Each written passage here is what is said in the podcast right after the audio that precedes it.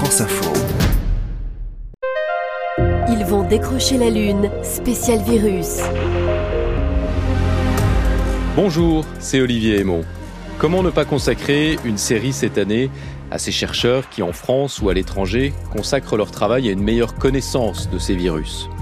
Ils sont donc virologues, infectiologues, écologues, et tous vont nous aider, au fil des épisodes, à mieux comprendre l'origine, l'histoire, le fonctionnement de ces minuscules partenaires de nos vies, pour le meilleur et parfois pour le pire.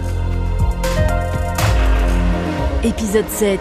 Comment éviter les pandémies? Nous avons déjà parlé rencontre dans l'épisode 6 de cette série, ce moment où un virus qui vit sa vie tranquille au sein d'une espèce animale se met à migrer, à découvrir une autre espèce dans laquelle il trouve un nouveau terrain de reproduction, de contamination. Une rencontre parfois fortuite, fruit de hasard, mais de plus en plus souvent provoquée par nos activités humaines. Alors peut-on éviter cela? Peut-on se prémunir contre cet échange viral?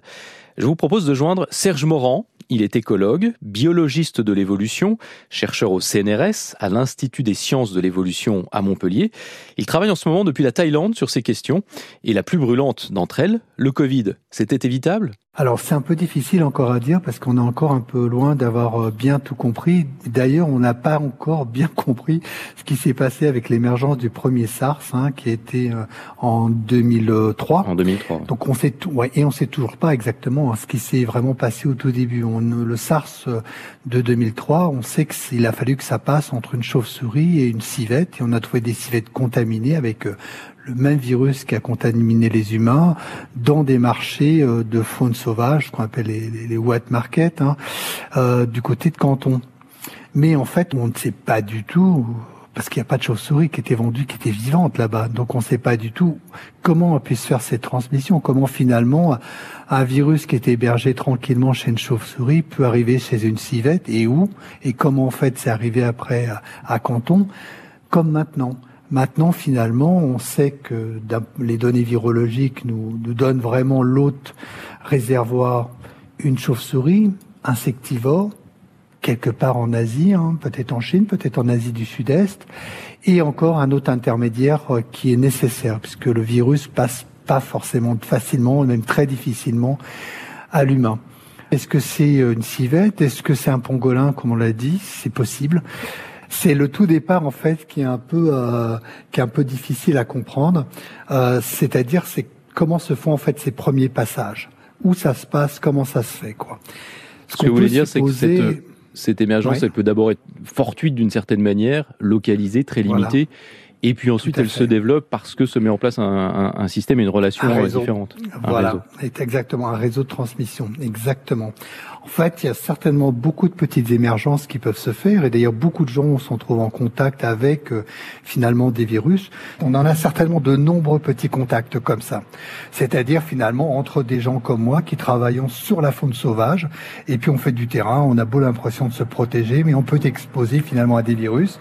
Et puis par chance, notre système immunitaire fait que finalement on arrive en fait à le combattre sans problème et puis on peut assez isolé pour que finalement la chaîne de transmission ne se fasse pas. C'est le cas aussi de nombreuses personnes euh, qui sont aussi bien des chasseurs, qui sont des paysans, qui vivent en contact finalement avec la faune, qui d'ailleurs finalement peuvent être protégés par cette exposition à tous ces virus. Ça c'est une possibilité aussi. Et puis euh, il se passe à un moment donné eh ben, une chaîne de transmission, un événement qui, euh, qui est finalement faiblement probable, quoi.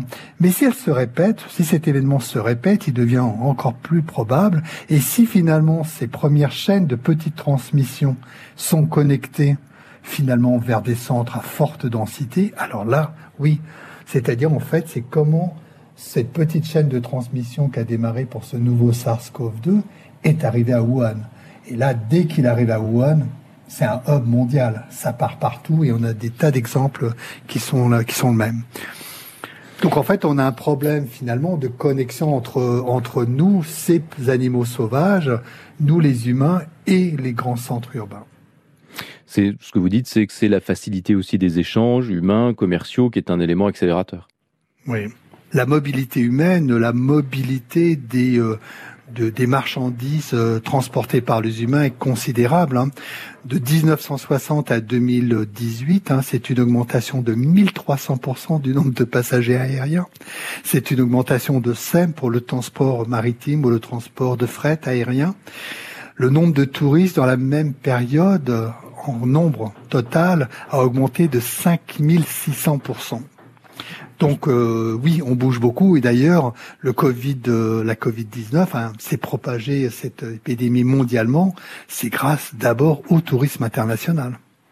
Oui, parce que de tout temps, l'homme a cohabité avec les espèces sauvages, et il y a encore aujourd'hui des endroits où ça se passe euh, très bien d'ailleurs. On peut dire euh, dans les pays développés euh, sans doute, mais il y a aussi, je pense à l'Amazonie, des peuples qui vivent en cohabitation avec des espèces sauvages et qui ne développent pas pour autant des, des, des maladies qui seraient le point de départ de pandémie. Oui, tout à fait, c'est vrai. C'est en fait aussi euh, une manière aussi de, cohabiter. Et là, par contre, c'est vrai que la cohabitation avec l'animal sauvage a largement changé. Elle était déjà le cas en Chine au moment du premier SARS avec l'augmentation des fermes à animaux sauvages qui deviennent maintenant considérables. C'est-à-dire pratiquement tous les animaux sauvages sont mis en ferme donc euh, et pas forcément avec des fortes biosécurités, hein. donc euh, civettes, pangolins, euh, euh, comme on appelle rongeurs aussi, hein. il y en a d'ailleurs en Thaïlande. Donc là, on, on, fait en fait finalement des nouvelles euh, fermes, on fait une nouvelle domestication.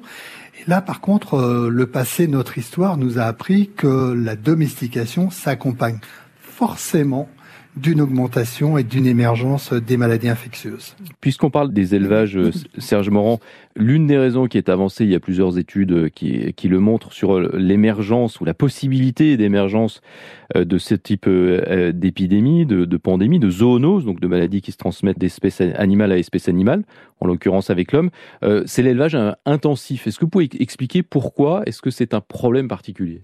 Alors c'est un problème pour, pour plusieurs raisons. Quoi. D'une part, euh, c'est euh, déjà euh, la densité, c'est-à-dire qu'on augmente la densité énorme d'animaux dans ces élevages intensifs. Hein.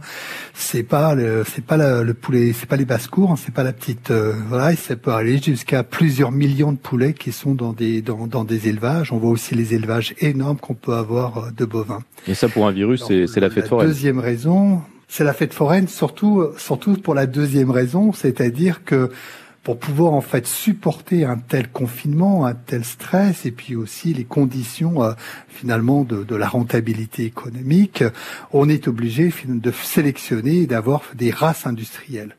Ces races industrielles, elles sont génétiquement uniformes.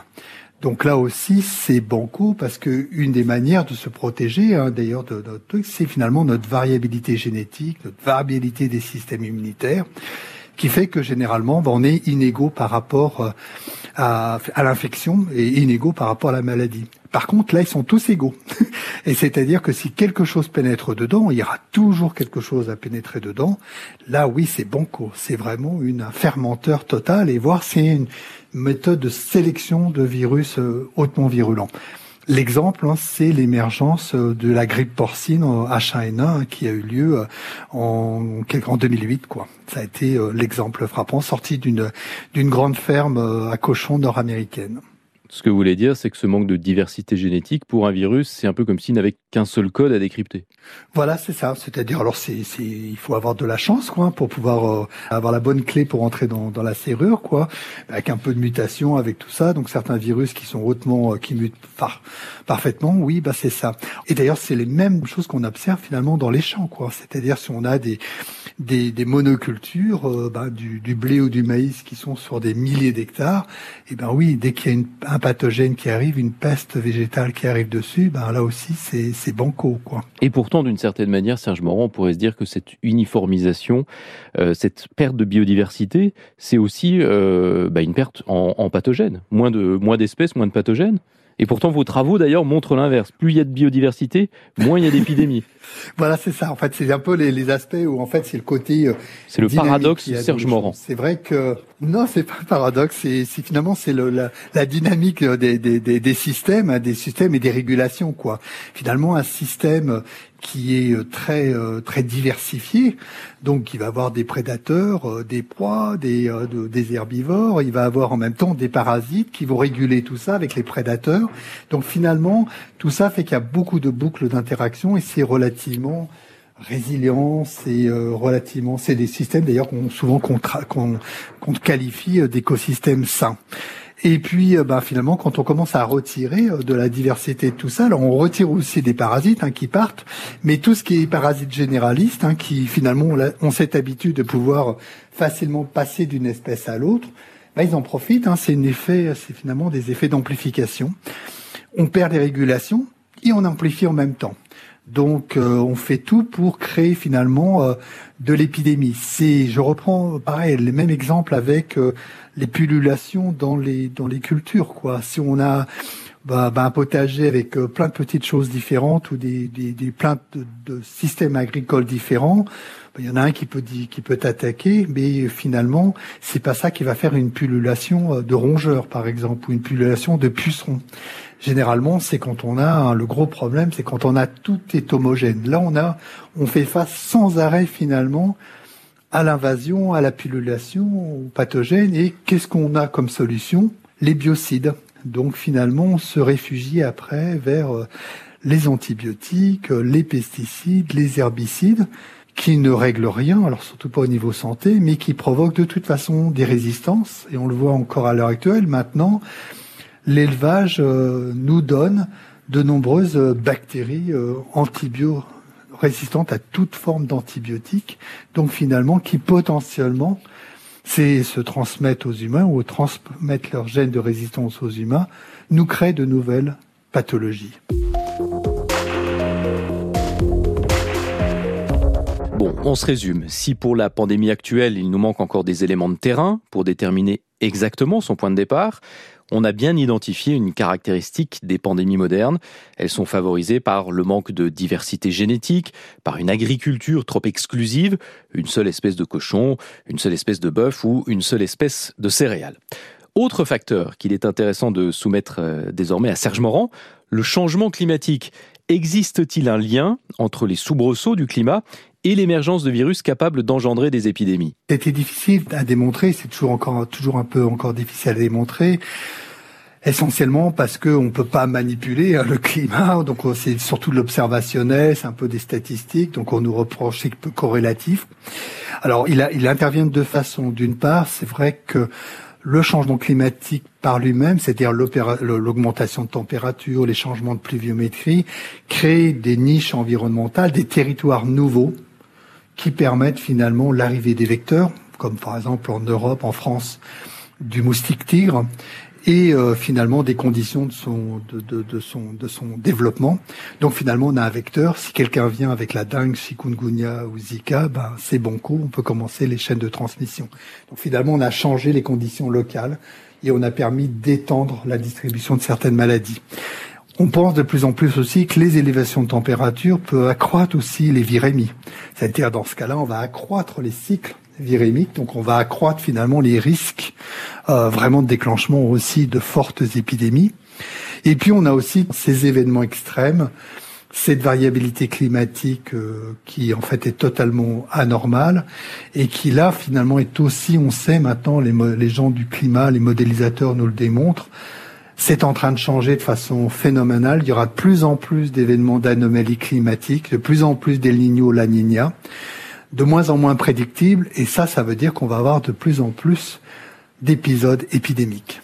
Et puis peut-être un dernier point, ce changement climatique, ce réchauffement qui induit aussi le, la possibilité pour certains sols qui étaient jusqu'ici gelés en permanence, qu'on appelle le, le, permafrost ou le pergélisol, de se euh, déconfiner. On, on, va employer un mot qui est à la mode euh, en ce moment et de libérer de possibles pathogènes aussi. Oui, voilà, c'est une des questions. Il y a des collègues qui travaillent là-dessus, c'est-à-dire qu'on sait que on peut avoir des spores euh, de bactériens, des bactéries même, hein, enfin des comme l'anthrax par exemple, donc il peut être libéré. On a certains cas de mortalité. On sait qu'on peut avoir des virus, donc finalement on a tout un ensemble de microbes qui sont en dormance et qui peuvent d'ailleurs dormir pour des milliers d'années, hein, qui restent tranquillement hein, dedans, pour euh, surtout certaines, certaines bactéries. Donc le risque réel, hein, c'est finalement plus si on met beaucoup d'activités, quoi. C'est-à-dire que si on commence finalement grâce au, changement climatique à exploiter de manière intense de nouveaux territoires, pour chercher du pétrole, pour chercher euh, des minerais, quoi que ce soit, pour faire de l'agriculture, euh, potentiellement, oui, les populations qui sont, qui s'installeront là euh, se, seront potentiellement, se mettront en risque potentiel face à de nouvelles émergences un peu encore inconnues.